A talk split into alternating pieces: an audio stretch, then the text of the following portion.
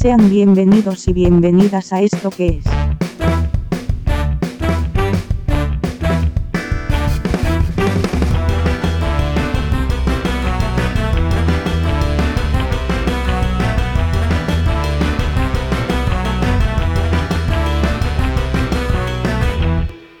Un podcast negro.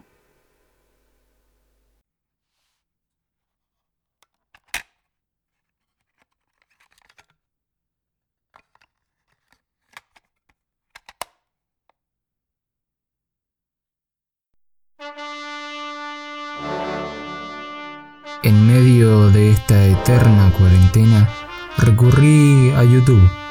Después de dos horas de contenido aleatorio y estupidizante, un compilado rezaba las mejores publicidades argentinas de mundiales. Qué pretencioso, pienso. Pero cliqueo igual, no me importa. De repente, sin avisar una frase me atraviesa como una flecha. Me descoloca. O quizás ya estaba descolocado por tanto consumo de comida chatarra y basura de internet. Es cultural, responde una publicidad de Teis Sports ante la interrogante de la argentinidad de cara al Mundial de 2010. Es cultural, podría responder el general San Martín ante la pregunta de algún gil francés cuando le preguntase por qué mierda le regaló su sable a Juan Manuel de Rosas. O podría responderlo el mismísimo Carlos Saúl Menem, mientras rompía el récord histórico de la Ruta 2 arriba de una Ferrari de procedencia dudosa. Hey, es cultural. ¿Qué es la cultura? ¿Cuáles son sus límites? ¿Acaso hay una cultura buena y una cultura mala? ¿O por qué Carlos Gardel, entonando un tango cargado de emoción, es innegablemente un hito cultural de nuestra patria y no lo es mi queridísimo vecino, Johnny Allen, gritando cambiame la música en las madrugadas de Canal 26? ¿Por qué hay que elegir? ¿No pueden ser ambos? ¿Acaso no es la misma argentinidad la que se codifica de contradicciones como estas y se mantiene erguida y orgullosa al lado de cualquier otra cultura en el mundo? ¿Por qué no podemos decir que cuando Borges se refería al nombre secreto escrito en la piel del tigre, se refería a un hincha de Vélez, como es el tigre Gareca? Porque es anacrónico, imbécil. Sí, puede ser. Si Max Weber se dio a la exhaustiva tarea de plantear e identificar la compleja ética protestante, ¿por qué no puede haber un alguien que se asome al abismo de postular una ética gorila? Hoy desde mi cocina haré mi parte. Trataré de encontrar por fin las verdaderas interrogantes, porque como decía Morfeo en Matrix, no existen preguntas sin respuestas, sino preguntas mal formuladas. Hace unos cuantos meses, cuando todavía era candidato, arroba alferdes durante una entrevista dijo en un tono extremadamente Pepe Mujiquil, la cultura es el alimento del alma. Y fue así como el 10 de diciembre, una fila interminable de fundamentalistas de ese sándwich de milanesa del espíritu, disfrazados de gestores culturales, golpeaba las puertas de la Casa Rosada en búsqueda de la tan preciada pauta. Guitarras y discos de Atahualpa Yupanqui reproducidos de manera constante eran excusas suficientes para pedirle al Estado unos manguitos. Manguitos que seguramente tenían muchos ceros. Puras, puras patrañas. Pero estoy diciendo con esto no que la cultura sea algo innecesario. Por el contrario, desde este podcast humilde, creemos que la cultura es determinante en cualquier proyecto de arraigo y de soberanía nacional. Como si fueran flashes de Vietnam, entre mates vuelven recuerdos de una generación a la cual pertenecí. Una generación que supo adscribirse a una serie de conceptos que le llevaron a su propia autodestrucción. Como una Ferrari a toda velocidad, yendo hacia un muro de ladrillos, convencida de que no iba a pasar nada, de que no la íbamos a chocar. Una cultura militante introdujo a mi generación elementos peligrosísimos, como un starter pack de cómo chocarla en el que de manera sorpresiva te veías a vos mismo o a vos misma usando un morral extremadamente horrendo, con dos o tres libros adentro que eran tus caballos de batalla más aguerridos para debatir. Cuatro o cinco canciones de Silvio Rodríguez que se repetían una y otra vez a lo largo de tus días. La terrible idea de que una de esas canciones con un ritmo de cumbia juegan bien. Te parecía una exquisitez. Hoy me aterra.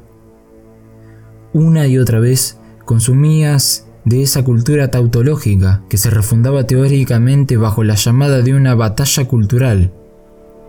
Batalla cultural. Un escalofrío me recorre la espalda. Estamos en 2020. La chocamos toda, me digo mientras vuelvo a poner la pava. Entonces me acuerdo de Rodolfo Kusch y googleo para refrescar un poco. ¡Ah, qué millennial! La cultura es la estrategia política que un grupo usa para permanecer en un lugar. Entonces cultura no es Yupanqui, ni Cafrune, ni Gardel, Lepere y la banda entera.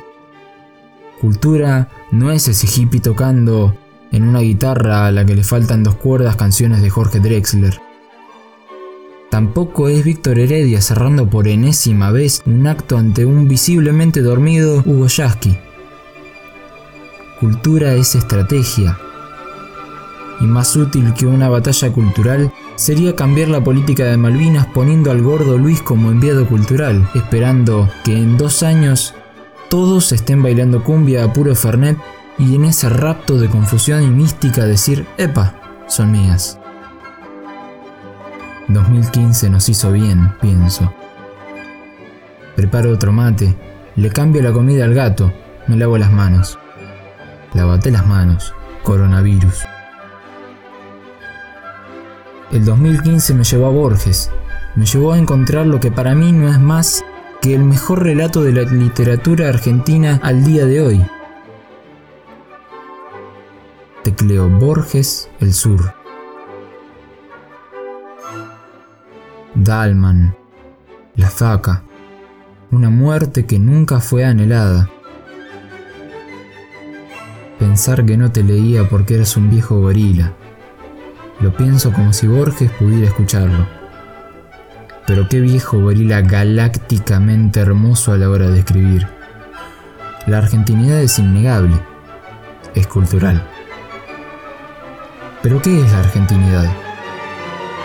Si en mí recayera la titánica tarea de enviarle a líderes aliens dispuestos a dominar la Tierra una respuesta a esa pregunta, les daría una fotito de Maradona. ¿Maradona? Sí, Diego Armando Maradona. Maradona representa mejor que cualquiera todo lo que expresa la argentinidad. Las contradicciones.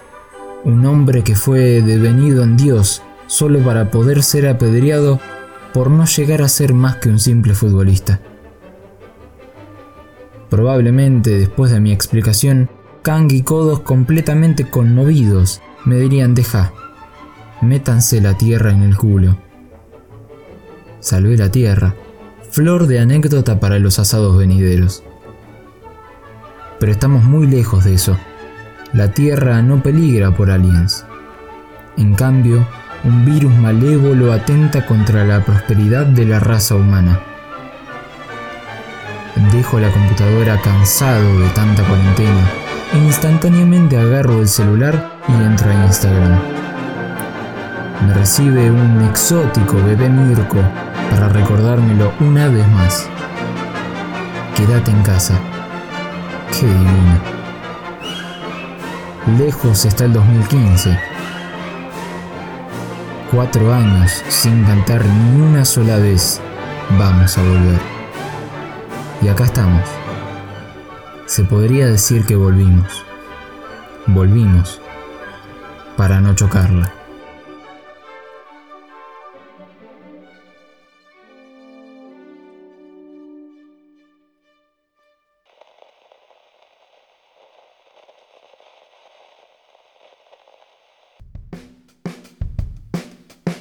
Hola, ¿cómo estás? Gracias por escuchar este podcast.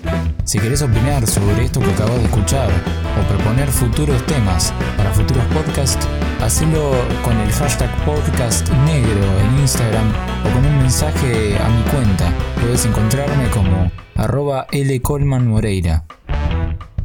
No sé con cuánta frecuencia van a salir estos podcasts, así que te invito a suscribirte acá en Spotify o en Instagram que voy a ir subiendo cuando vayan saliendo. Esto fue un podcast negro y nos vemos la próxima.